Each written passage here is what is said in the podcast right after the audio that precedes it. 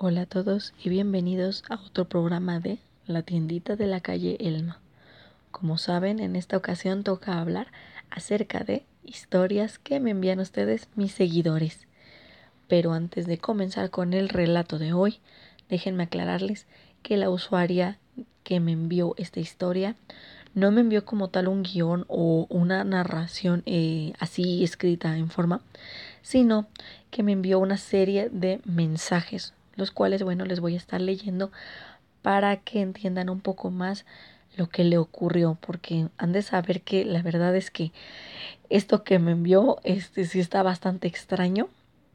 Y si les ha pasado algo parecido, ya saben, no duden en enviarme sus historias, ya sea que me las pasen por escrito o se pueden grabar ustedes y sin problema puedo subirlos al podcast para que otros más conozcan lo que les ha pasado.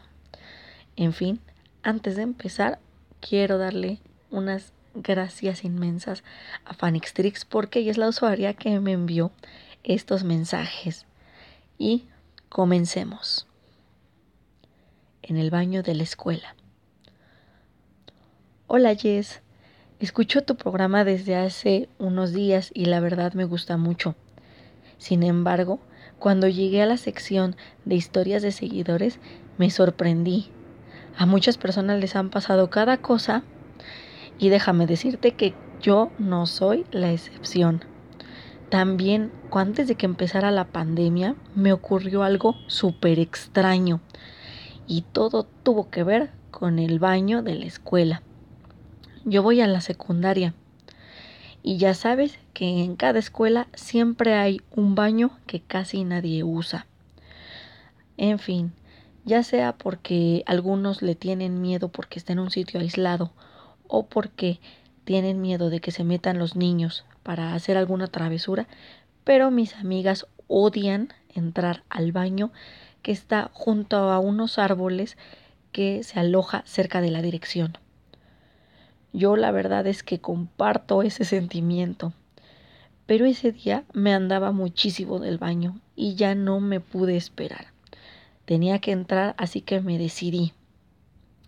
Al final, simplemente pasé al primer cubículo, el más cercano a la puerta de salida, y me apresuré tanto como pude.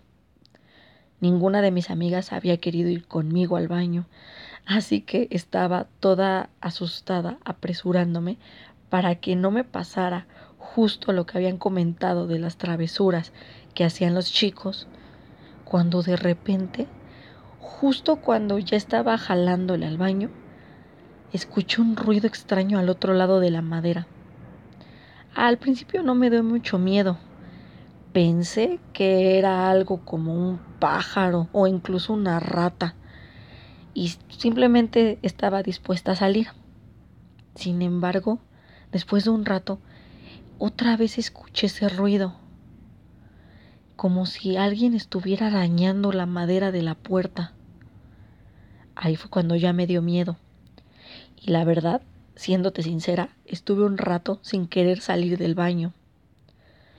Por fortuna, habrán pasado creo que unos cinco minutos cuando escuché a una de las maestras afuera del baño. Ese fue mi momento. Aproveché y salí corriendo del lugar.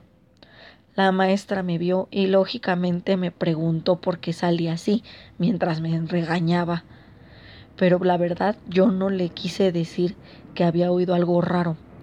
En su lugar mejor le comenté que la puerta estaba atorada y que no podía salir, que por eso empujé muy fuerte y terminé saliendo casi disparada del baño. Ya te imaginarás el regaño que me dieron.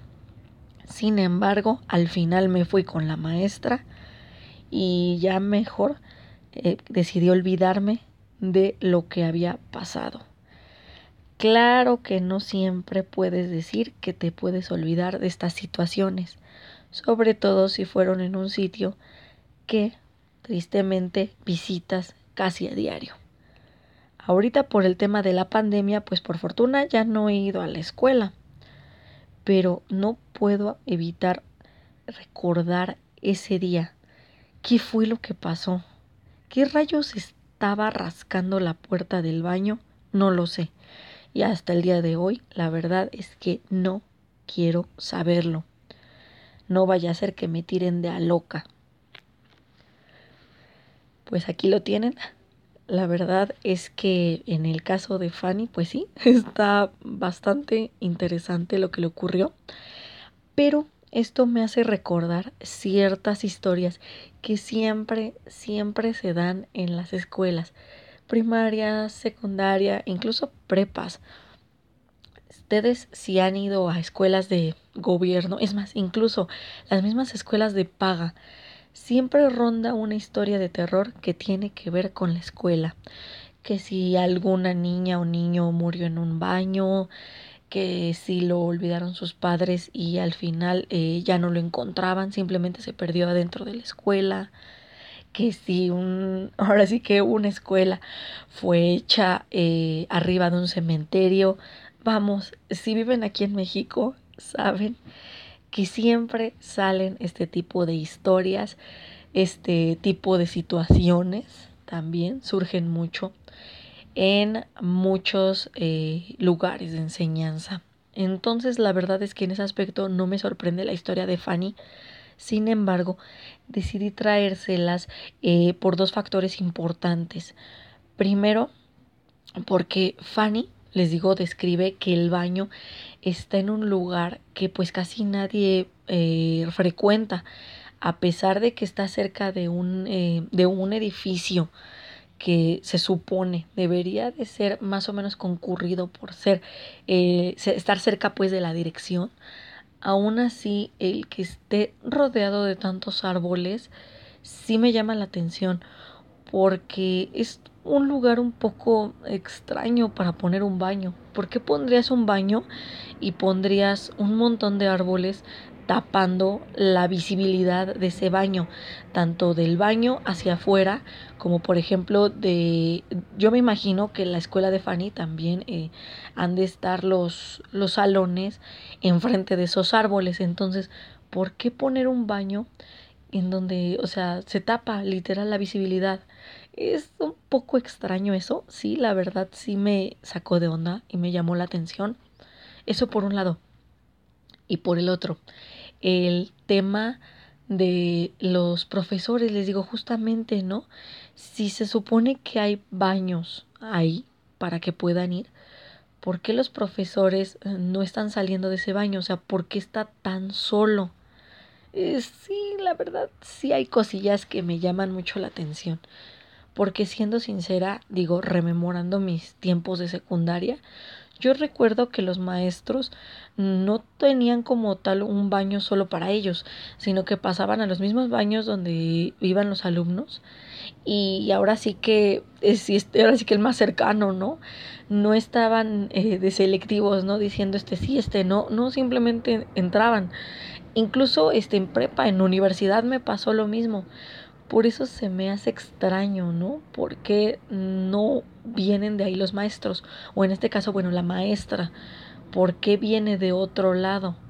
Entonces, sí, la verdad es que sí me llamó la atención. Y sí me hace dudar, ¿no? En cuanto a ciertas cosillas. Pero bueno, esta fue la historia de Fanny Dix. Muchísimas gracias.